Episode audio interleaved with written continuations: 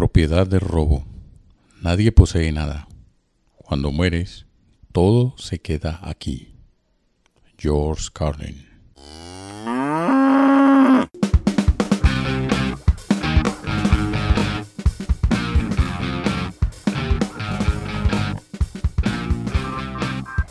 Estamos en tiempos de crisis, tiempos de pandemias, tiempos de cambios y de transformaciones. Estamos en tiempos de manifestaciones sociales y estamos en tiempos, sobre todo, donde están abundando y proliferan los pendejos. Esto es No Seas Pendejo Project.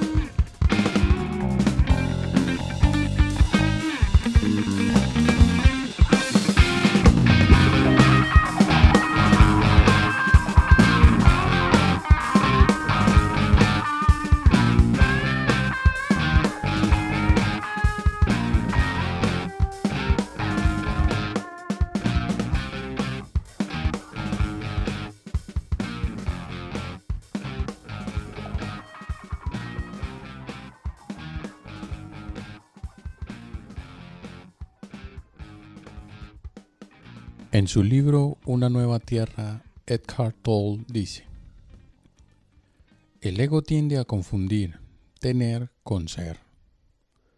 Tengo y por lo tanto soy. Y entre más tengo, más soy. El ego vive a través de la comparación. La forma en que los otros te ven se convierte en la forma en que tú te ves a ti mismo. En la mayoría de los casos, la noción de valor propio del ego está atada al valor que tienes ante la mirada de otros. Necesitas que los demás te den esa noción de valor. Y si vives en una cultura que equipara en gran medida el valor propio con lo que posees y con cuánto posees, si no puedes ver más allá de ese engaño colectivo, estarás condenado por el resto de tu vida a perseguir bienes materiales, con la esperanza vana de que ahí encontrarás tu valor y la plenitud del ser. ¿Cómo te desapegas a lo material? Ni siquiera lo intentes, porque es imposible. El apego a lo material se va por sí solo cuando dejas de buscarte en ello. Mientras tanto, Solo mantente consciente de dicho apego. El ego se identifica con la posición, pero su mayor satisfacción es relativamente superficial y breve. Oculto en esa satisfacción hay un profundo sentimiento de descontento e inclusión, de que no es suficiente, todavía no tengo suficiente, afirma el ego. Pero en realidad lo que quiere decir es, todavía no soy suficiente.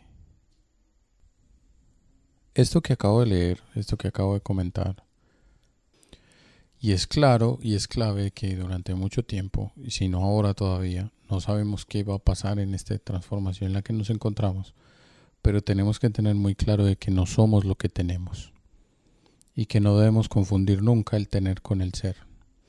Hoy particularmente se hace necesario construir el ser o identificarnos claramente en el ser. Es decir, asumir responsabilidad por nosotros mismos con todo lo que eso implica. Es decir, tendemos a pensar que somos seres supremamente mm, buenos o bondadosos y despreciamos totalmente lo que entre comillas puede ser lo, eh, lo negativo de nuestra personalidad, sin entender que eso es parte precisamente de nuestra personalidad de que el asumir la responsabilidad de nosotros mismos es entender tanto lo que son nuestros, nuestros blancos como nuestros grises como nuestros oscuros. Es decir, abrazar nuestra oscuridad y de alguna manera eh, crecer a partir de ese conocimiento. Por otro lado, lo que también nos deja Edgar Toll, no solo en esta reflexión, aparte del ser y tener, tiene que ver con el compararse. Es decir, no podemos vivir nuestra vida eh, respecto a la comparación y creo que creo que cabe muy al, al anillo esto de que definitivamente la subjetividad nos hace ver cosas distintas dependiendo de qué persona seamos. Entonces no podemos caer en un análisis de que lo que vemos afuera de otras personas es lo que esas mismas personas ven de sí mismas. Podemos aspirar a valores y a principios fundamentales eh, que queramos aplicar en nuestra vida porque los vemos reflejados en otras personas, eso está bien. Pero en esencia es una aspiración, no, no tiene nada que ver con lo que en esencia somos.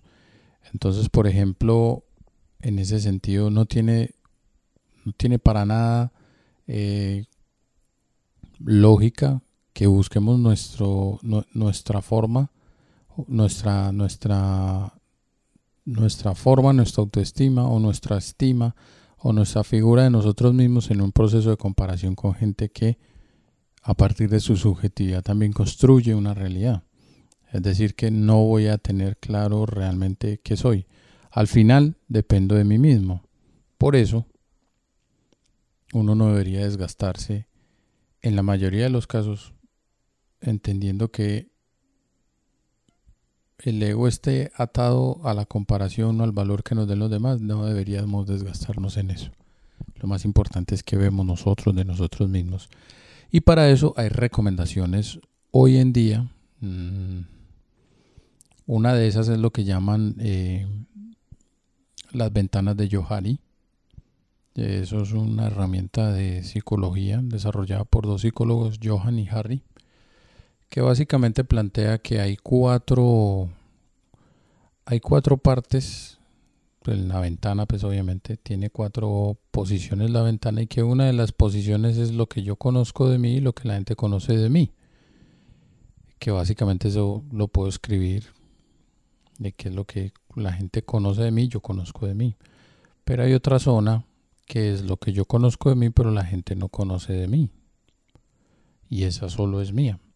Y hay otra que es lo que la gente conoce de mí, pero que yo no conozco de mí. Y en ese sentido ahí, ahí apegamos o apelamos mucho a los amigos y a este grupo de allegados y familiares o gente que de pronto ve cosas en nosotros que tal vez nosotros no estamos claros de cómo somos. Pero también hay una última ventana, de una última parte de la ventana que habla de que, o que es prácticamente esa de que las cosas o aquello que la gente no conoce de mí, pero que yo tampoco conozco de mí.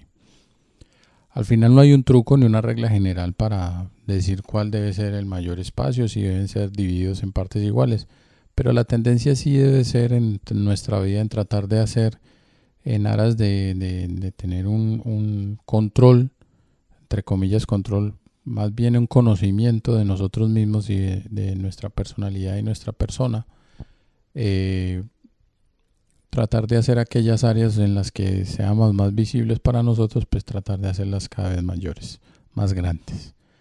Y que dependamos menos de la visión externa y dependamos, y sobre todo que entendamos que hay cosas de nosotros que debemos conocer y no tenerles miedo. Como dice en algún momento David Goggins, abrazar nuestra oscuridad. Ahora, ¿cómo conocemos lo que no, lo que ¿Cómo llegamos a conocer lo que no conocemos de nosotros mismos? Poniéndonos, en situaciones límite o poniéndonos en situaciones en las que no apelamos a la zona de confort o en las que nos sentamos incómodos. Es decir, retándonos, es decir, eh, poniéndonos en situaciones en las que demanden mayor mm, compromiso de nosotros. Esas son las situaciones eh, o el o sí, son, son las circunstancias, las oportunidades las que tenemos para conocer más de nosotros. Por ejemplo, eh, y esto pues lo tiene muy claro y yo creo que lo he hecho varios comentarios al respecto y es, recuerda que la, la física de un ejercicio físico también te dice mucho de ti, de tu capacidad mental, de, de tu motivación personal también, porque eh, lo que empiezas a pensar en los momentos en los que pierdes de pronto la fuerza física eh, se vuelve algo interesante de conocer. Pero también hay otros elementos y es las reflexiones que hagas en el día a día. Por ejemplo, la meditación que puedas hacer en la mañana o la meditación que puedas hacer en la noche. Cómo tú eh, evalúas tus días. Cómo te contemplas a ti mismo y cómo contemplas tus rutinas diarias es otra forma de conocerte. Por otro lado, hay otros ejercicios que plantean algunos psicólogos, entre esos Jordan Peterson, y es escribir un libro acerca de ti, una autobiografía. Y él de hecho ofrece un curso de self-authoring o de, pues de, para que uno pueda escribir en algún momento su biografía. Eso sería escribir, no, escribir acerca de nosotros en pasado. Y hay otra forma de escribir que ya no es biografía, pero sí es más, eh, tiene que ver con nosotros y es escribir acerca de lo que nos interesa conocer o lo que nos interesaría hacer. Y eso es otra forma de escritura. Pero dicen que una buena forma de conocernos es tratar de hacer un, una autobiografía. Y eso nos va a llevar paso a paso a conocer eh, circunstancias en nuestra vida en las que reaccionamos de una alguna manera.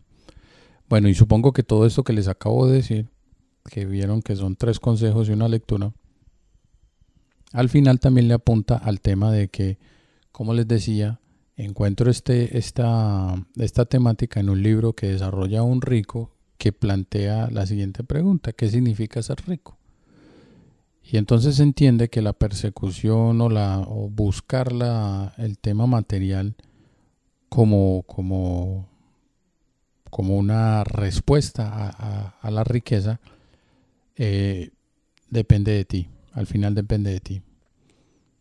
Eh, entiende uno bajo este, estos libros de esta gente rica es que al final entienden que de nada les sirve tener todo eso porque pues puede ser estrategia comercial o puede ser otra cosa, pero yo creo, yo creo y considero que se hace porque al final se entiende que si se vive una vida persiguiendo solo lo material, pues eh, se vive una vida vacía. Sin embargo, como lo dice Edgar Toll también, y es que cómo se desapega uno a lo material, porque alguien va a decir, bueno, entonces me desapego a lo material y entonces eh, mm, las cosas me van a llegar naturalmente. No, no necesariamente es así. Es más, creería yo que no es así. Pero sí hay un estado de, hay un estado de cosas que nos pueden permitir, o un estado mental que nos puede permitir favorecer ese tipo de desapego. Uno es, primero, conocer de qué estamos apegados. Y eso es una realidad. Para, tanto para lo material como por cualquier otra realidad. Que puede ser incluso realidades tan sencillas como la del adicto o las adicciones. Entonces, ten en cuenta que cuando alguien para salir de la adicción, ¿qué hace? Reconocer que tiene una adicción, reconocer que tiene un problema, identificar a qué es aquello a lo que está adherido, a lo que está, a lo que es adicto. Y cuando lo proclama, cuando lo dice externamente, teniendo clara conciencia de eso, entonces empieza su camino de liberación. Entonces al final nos dice eh, Edgar Toll, pues que básicamente es pues obvio, seguramente no, no, por decirlo como tal, no nos vamos a desapegar. O que es imposible, pero, pero, sí es necesario mantenernos conscientes de que existe dicho apego y entender ese apego en dónde está. Entonces esa es la primera parte fundamental. Eso nos dará un estado mental de abundancia, es decir, de que efectivamente podemos tener cosas, pero ya no es de una perspectiva de tener, sino de disfrutar en ese sentido, el apego empieza a desaparecer o por lo menos empiezas a transformarlo en tu mente.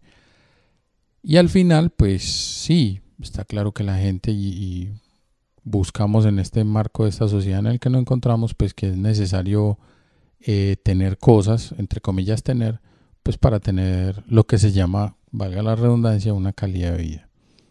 La pregunta es cuál es la calidad de vida que tú quieres o a la que quieres llegar.